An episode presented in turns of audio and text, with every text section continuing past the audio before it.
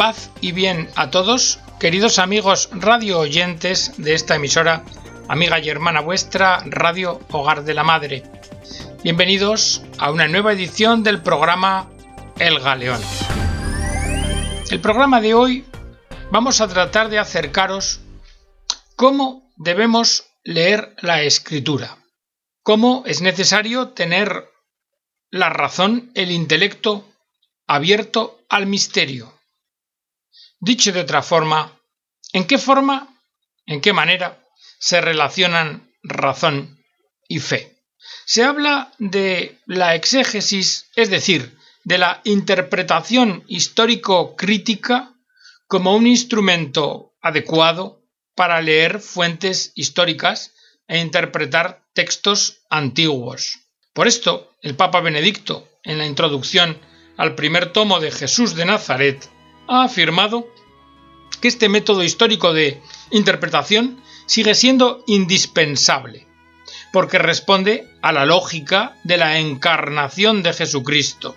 Pero este método tiene sus límites cuando se trata de aplicar o comprender como autosuficiente, cuando quiere ser el único camino para comprender el texto bíblico.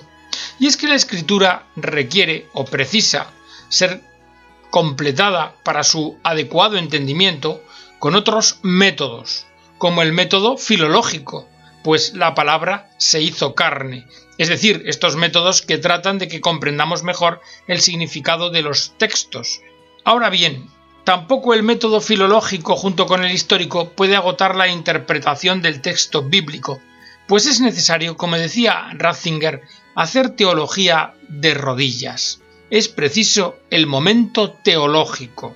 En la exhortación Verbum Domini ha venido a pronunciarse en estos términos, destacando la fecundidad de la exégesis histórica, pero también su insuficiencia, la necesidad de complementarla con la interpretación teológica. Por esto, recuerda que una adecuada interpretación teológica comprende tres elementos. Primero, cuando nos enfrentamos a un texto bíblico, debemos de tener en cuenta la unidad de toda la escritura, su imbricación o su engarce con todo el mensaje.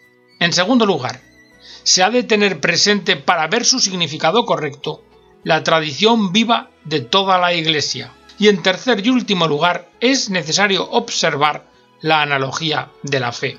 Pero claro, nos encontramos con elementos que no se deducen de los textos, sino que son convicciones anteriores a la lectura de esos textos. Son convicciones de fe, que nos permiten llevar a cabo una lectura teológica de la Biblia. Y esta es la forma más adecuada para entender las sagradas escrituras. Claro, alguien puede objetarnos, oye, pero ¿no es menos científica una lectura que parte ya de una convicción previa de fe? La pregunta, por tanto, se vuelve importante. Pero Benedicto XVI nos dice, bueno, es que no es posible leer sin tener alguna convicción previa. Dice Benedicto, la falta de una interpretación de la fe respecto de la escritura no es una mera ausencia. Porque cuando esto sucede, está siendo sustituida esta hermenéutica, esta interpretación, por otra distinta secularizada. Es decir, por una que parte de la convicción de que Dios no aparece en la historia humana. Y claro, según esta convicción que tiñe nuestra lectura, cuando nos encontramos con un elemento que parece divino, nos sentimos obligados a explicarlo de otro modo y reducir todo al elemento humano. Y claro, se proponen interpretaciones que niegan la historicidad de los elementos divinos. ¿Y cuál es el problema? Pues el problema es que esta interpretación o hermenéutica secularizada no está abierta a la novedad. Diríamos, no está dispuesta a que las cosas hayan sucedido de un modo diferente a como ordinariamente suceden en nuestro entorno. Allá donde haya algo que vaya más allá de nuestra experiencia cotidiana, tendremos que, entre comillas, interpretarlo para reducirlo a la medida de nuestra experiencia. Es decir, estaremos vetando el ingreso de Dios en la historia. Y lo dice Benedicto XVI. Esta interpretación secularizada de la Sagrada Escritura es fruto de una razón que estructuralmente ya se ha cerrado a la posibilidad de que Dios entre en la vida de los hombres y les hable con palabras verdaderamente humanas. Una exégesis crítica, una interpretación crítica, presupone como método que la historia es uniforme, que el hombre y el mundo están determinados por las mismas leyes y por los mismos límites, y por tanto siente la necesidad de eliminar aquello que parezca imposible a estas leyes. Dicho de otra forma, lo que hoy no puede ocurrir debemos negarlo. Tampoco pudo suceder ayer, ni tampoco sucederá mañana. Aquí subyacen dos postulados, ¿eh? Uno, el postulado de la vulgaridad. Todo lo auténticamente grande, bueno y bello es improbable, pues extraordinario, como mínimo sospechoso. Y luego hay otro postulado, el que podemos llamar de lo rutinario. Tal y como son las cosas entre nosotros y alrededor nuestro, deben haber sido siempre en todas partes. Pues así, todo es verdaderamente natural. Pero con estos postulados podríamos decir, bueno, ¿y entonces qué? Pues resulta que para aceptar la revelación cristiana es necesario estar abierto a una verdadera novedad en la historia. Es decir, tenemos que estar dispuestos a que la realidad pueda ser más amplia y más rica de aquello que estamos habituados a comprobar. Claro, alguno dirá, oye, pero esto no significa que estamos renunciando a la razón para leer como creyentes la escritura. Desde luego, rotundamente no. Una interpretación de la Biblia que renuncia a la razón, una lectura que por tanto llamaríamos fideísta, no es válida como método. Degenera en fundamentalismo. Y con este tipo de acercamiento fideísta se pueden sustentar cualquiera o cualesquiera arbitrariedades, injusticias y violencias. Una forma de leer la escritura que no responda a la razón no es humana y por eso mismo no es cristiana, pues Cristo, Dios encarnado, es un sí pleno de Dios al hombre como hombre, a todo lo que es el hombre, incluida a la inteligencia, que Dios no la ha dejado fuera. La lectura fideísta de la Biblia a lo que abre paso es a lo irracional, con todos los peligros que ello implica.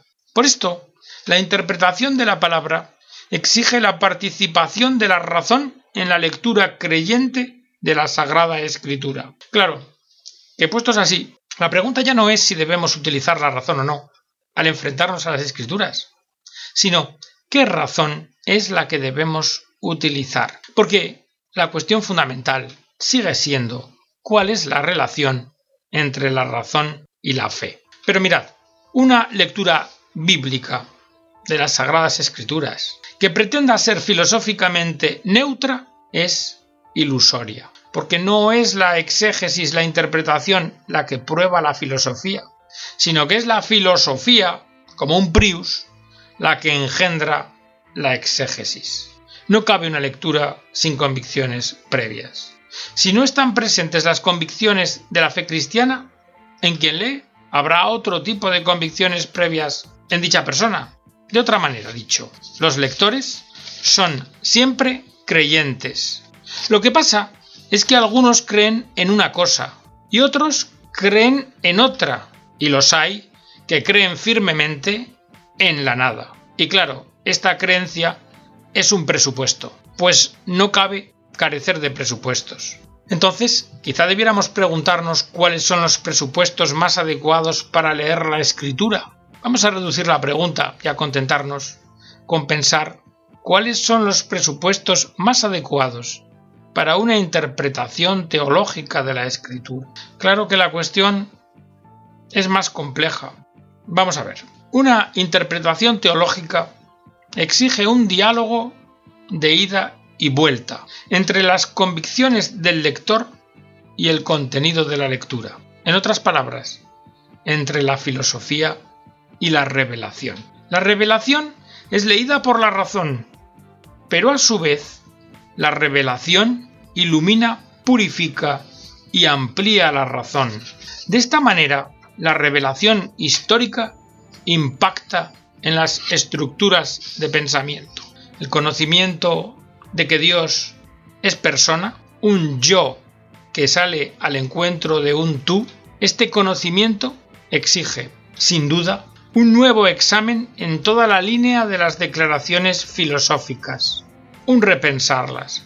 Vamos a ver, mientras una interpretación secularizada parte de un prius, de un anterior, que es la imposibilidad de la intervención en la historia, esta interpretación secularizada solo va a aceptar como real aquello que en la escritura concuerde con nuestra parcial experiencia. Y es así, pero una interpretación ampliada por la fe, no, porque ésta está dispuesta a ensanchar los límites de las categorías propias de pensamiento, es decir, a acoger aquello revelado que parece no poder ser abarcado por la propia experiencia humana.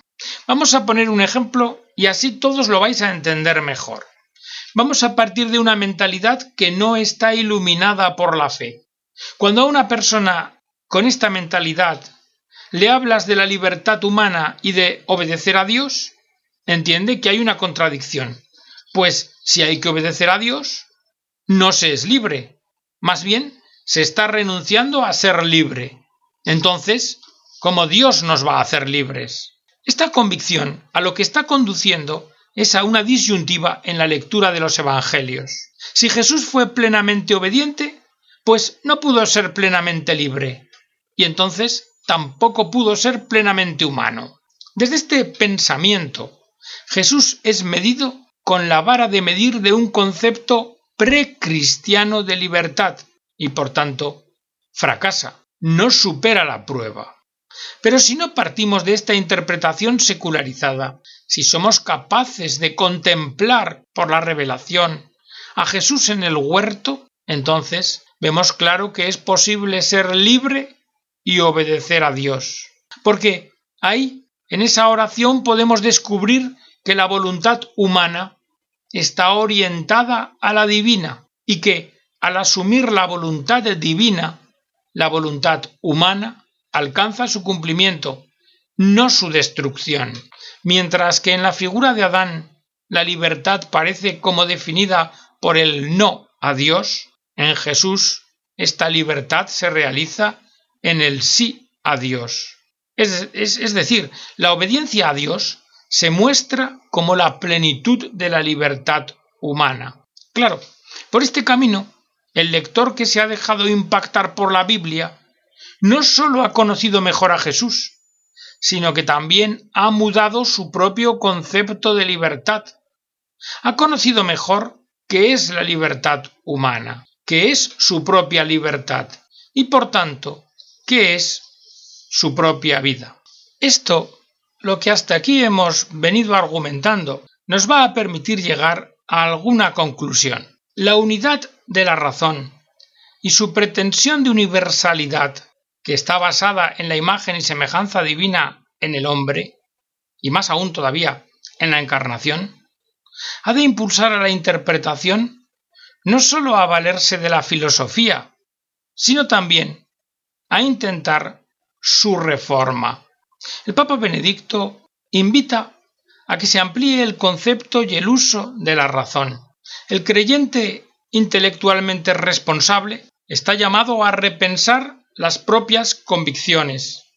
Es decir, está llamado a repensar su propia filosofía, para hacerla capaz de acoger la nueva realidad que ha conocido por medio de la revelación. Y este, precisamente, es el camino seguido por los cristianos de los primeros siglos, que fieles al contenido de la regla de fe, buscaron nuevas categorías para expresar el contenido de la fe convencidos de que la revelación cristiana es susceptible de ser pensada.